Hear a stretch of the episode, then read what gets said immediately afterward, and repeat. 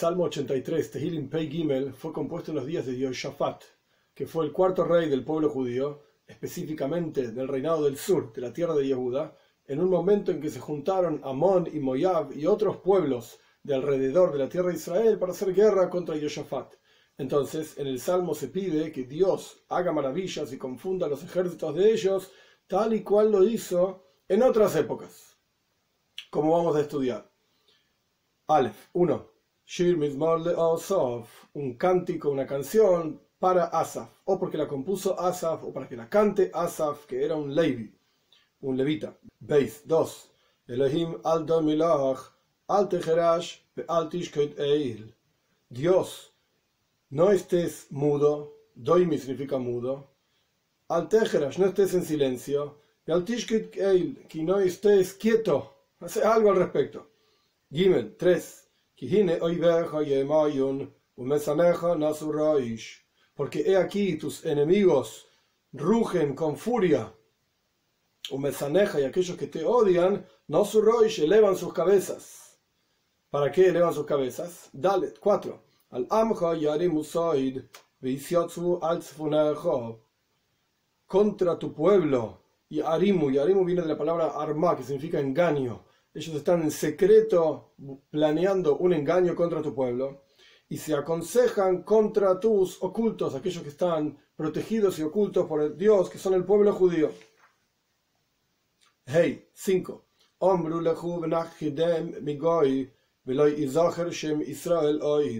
Ellos dicen, vamos a destruirlos de ser un pueblo, es decir, vamos a acabar con ellos para que no existan más como pueblo. Y continúa, y no sea recordado el nombre de Israel nunca más.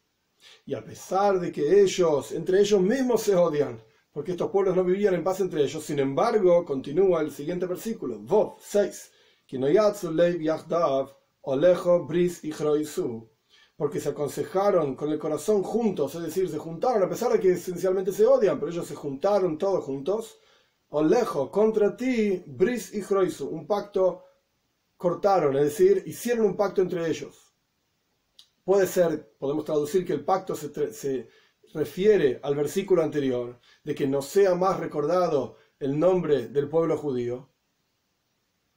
O podemos decir que el pacto en la práctica es contra Dios, porque si Dios es el Señor de Israel, del pueblo judío, y el pueblo judío ya no existe más, entonces tampoco va a ser mencionado el nombre mismo de Dios.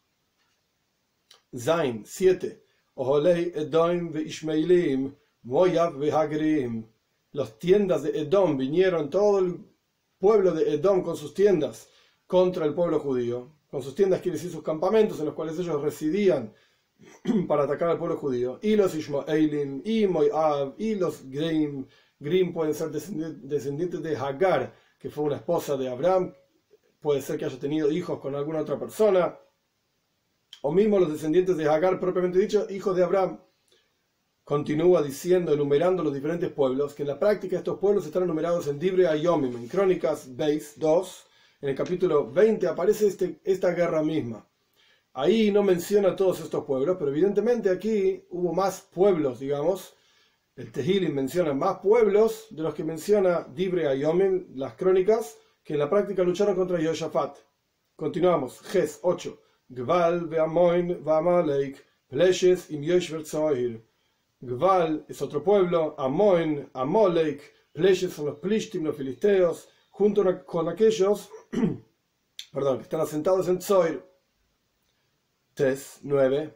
Gam Ashur Nilva Imam Hoyu Zroya Livnei Loit Incluso Ashur, Asiria, que está más lejos de Eretz Israel. Sin embargo, ellos también se unieron junto con todos los pueblos que están alrededor de Eretz Israel para hacerle daño. Nilva Imam se acompañó con ellos, o sea, se juntó a estos otros pueblos. Y ellos, Hoyu Zroya, fueron la fuerza para los hijos de Loit, que son Amoin y Moyav, Sela por siempre o elevando la voz, como ya hablamos varias veces. Yud, entonces, en 10, en el versículo 10 viene la petición del salmista para que Dios ayude al pueblo judío, específicamente al reinado de Yehuda en manos de Yoshafat, el rey, para luchar contra ellos.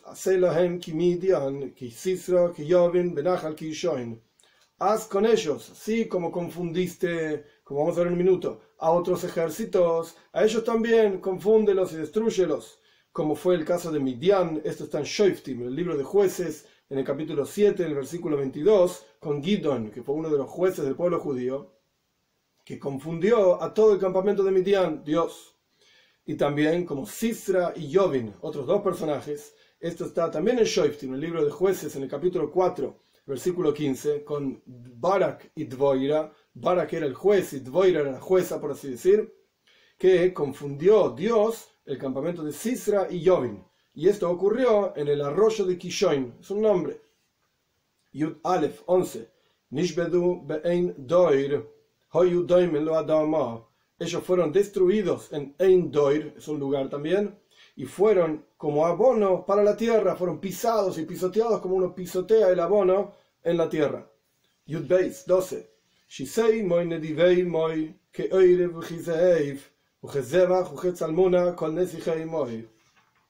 Pon sus nobles, nediveimos son sus nobles, como hiciste con Oirev y con Zeeiv, que son ministros y reyes, digamos, de Midian, y como hiciste con Zebach y con Salmuna, todos sus reyes. También son nombres de personajes que Dios destruyó en aquella guerra que mencionamos en Shoiftim con Gidon, el libro de jueces capítulo 7. Yud Gimel 13. Asher Omru Nir Elohim. Que ellos dijeron en aquella guerra, vamos, ayer Omru, que ellos dijeron, vamos a heredar para nosotros las moradas de Dios, que puede ser el Israel, vamos a destruir el Israel, o vamos a heredar el Beis Hamikdash, el templo. Esto puede retornar sobre la guerra de Yoshafat propiamente dicha, y ellos son los que dijeron vamos a tomar el templo, digamos, porque en la época de Gideon, de Barak, etc., no existía el Beis Hamikdash, no existía el templo. Entonces, o retorna sobre aquellos, aquellas guerras que dijimos anteriormente, que Midian, Sisra, Yavin y todos los personajes de Midian, ellos dijeron vamos a tomar Eretz Israel y si retorna sobre los soldados que estaban, los ejércitos que estaban contra Yoshafat, vamos a tomar también Neois el lugar de la morada de Dios, el Beis Hamikdash, el templo. Yud Dalet, 14. Mi Dios, ponlos como un galgal. Galgal literalmente significa una rueda. Y Rashi explica, un comentarista de los salmos explica interesante, es como cardones, dice.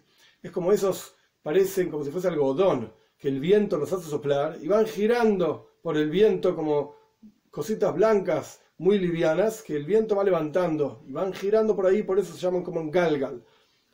Que cash y como paja frente al viento. O sea que sean totalmente esparcidos y derrotados. Tesvov 15. Que Eish Tibar Yoar como el fuego consume al bosque o sea, consume los dioses a ellos como el fuego consume el bosque, y como la llama ardiente en las montañas, que va quemando todas las cosas. Zain 16. Así espárcelos con tu viento tormentoso, Saar es una tormenta, y tu viento también en forma de torbellino, se valen, confúndelos. Yudzain 17. Malefneim kaloin llena sus rostros de vergüenza. Y entonces, cuando tengan esa vergüenza de haber luchado contra el pueblo judío y haber sido derrotados, que pidan tu nombre, Dios, que busquen por tu nombre. Yudges 18. Que sean avergonzados y confundidos por siempre. Y sean desgraciados, por así decir, también avergonzados, el mismo concepto y sean perdidos. Yutes 19.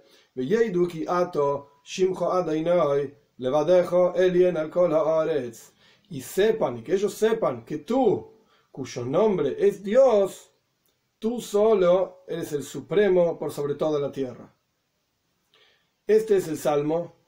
Sobre este salmo hay un midrash extremadamente interesante, que voy a leer todo el midrash, y hay una explicación del Magid del Mesrich del segundo maestro hasídico, posterior al Baal Shem Tov, después del Baal Shem vino como líder hasídico el Magid de Mesrich, el de Mesrich, que explica, no exactamente sobre este Midrash, pero vinculado a este Midrash, un versículo de Ishaya, y surge una idea muy interesante al respecto de nuestra relación con Dios y nuestras peticiones a Dios. En este salmo vemos que le pedimos al comienzo del salmo que Dios no haga silencio, que Dios no se quede quieto. Evidentemente le estamos pidiendo a Dios que haga algo que Él por sí mismo no está haciendo.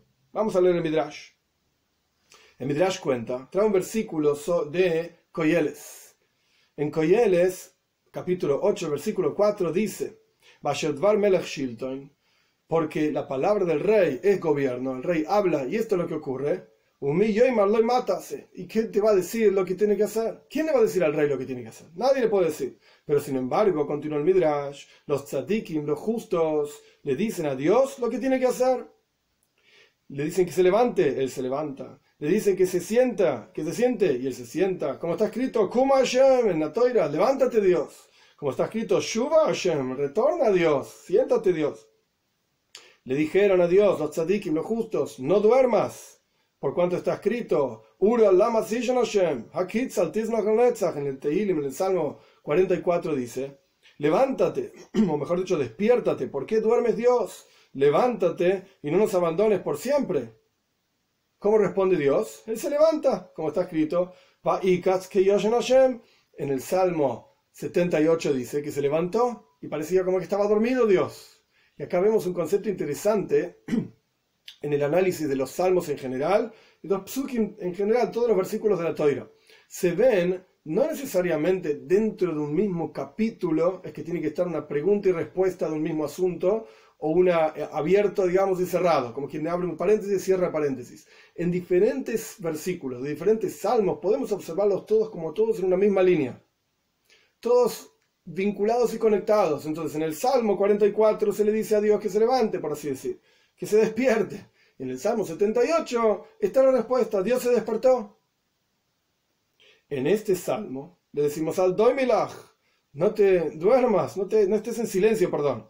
Y él escucha, como está escrito, en Ishaya, Making Dvar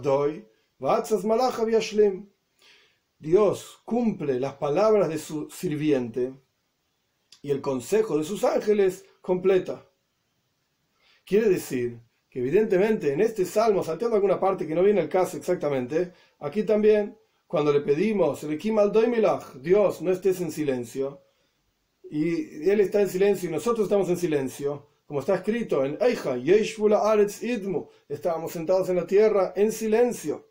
Hashem, Lachem, y nosotros hicimos silencio, y Dios iba a luchar por nosotros, y nosotros íbamos a hacer silencio. Entonces Dios hace silencio, nosotros hacemos silencio.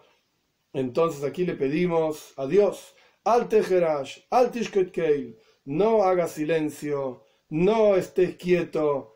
¿Para qué? Porque esto va a generar la vergüenza de tus hijos. Imaginemos, de vuelta, en Yoshafat, iba a generar, en el caso de la guerra contra Yoshafat, iba a generar la destrucción del pueblo judío todos los ejércitos alrededor contra Yoshafat. Entonces, de la misma manera, surge de este midrash que los tzadikim le piden a Dios algo y Dios lo cumple. Incluso, y ahora sí, la enseñanza de Mag de Mesrich sobre otro versículo de Ishaya. El versículo dice: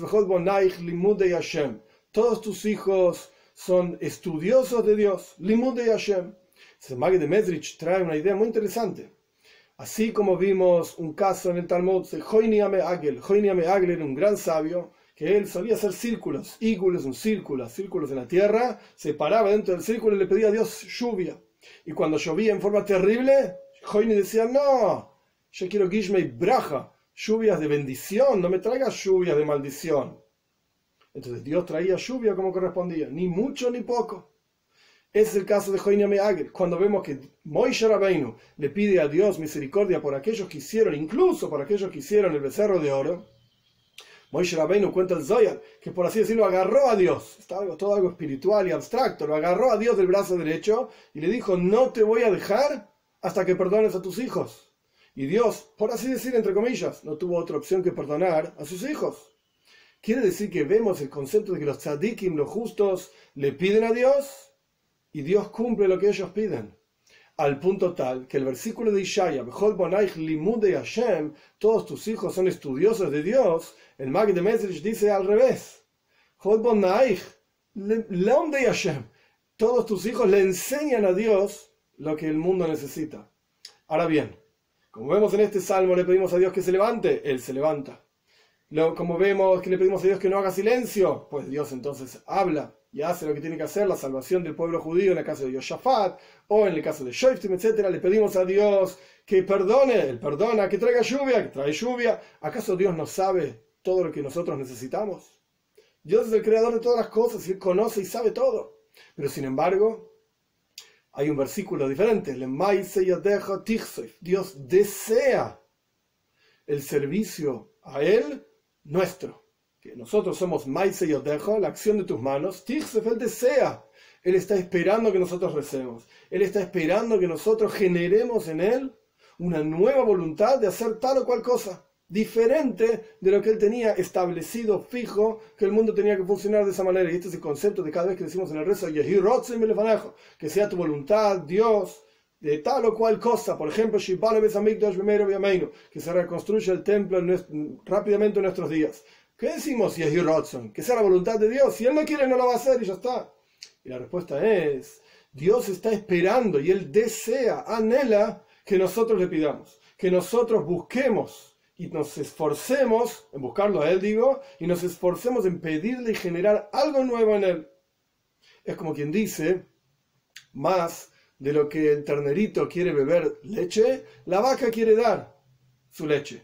Y este es el mismo concepto en Dios.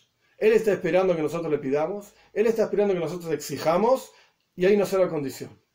La condición es, como dice Nishaya, en el versículo, en capítulo 44, en el versículo 26, dice, dvar avdoy. Dios cumple las palabras de su sirviente. Quiere decir que nosotros tenemos que comportarnos como sirvientes de Dios, con bitul, con anulación y entrega absoluta a Dios. Y entonces, dvar avdoy, Él va a cumplir aquello que necesitemos, no porque Él no lo sepa, lo sabe muy bien, pero está esperando que nosotros le pidamos y que hagamos el esfuerzo de realmente ser verdaderos sirvientes de Hashem para pedirle y que Él cumpla con todas nuestras necesidades. Porque si Él no lo va a cumplir, entonces ¿quién lo va a hacer? Por eso nuestra función es entregarnos a Él y pedirle todo lo que necesitamos.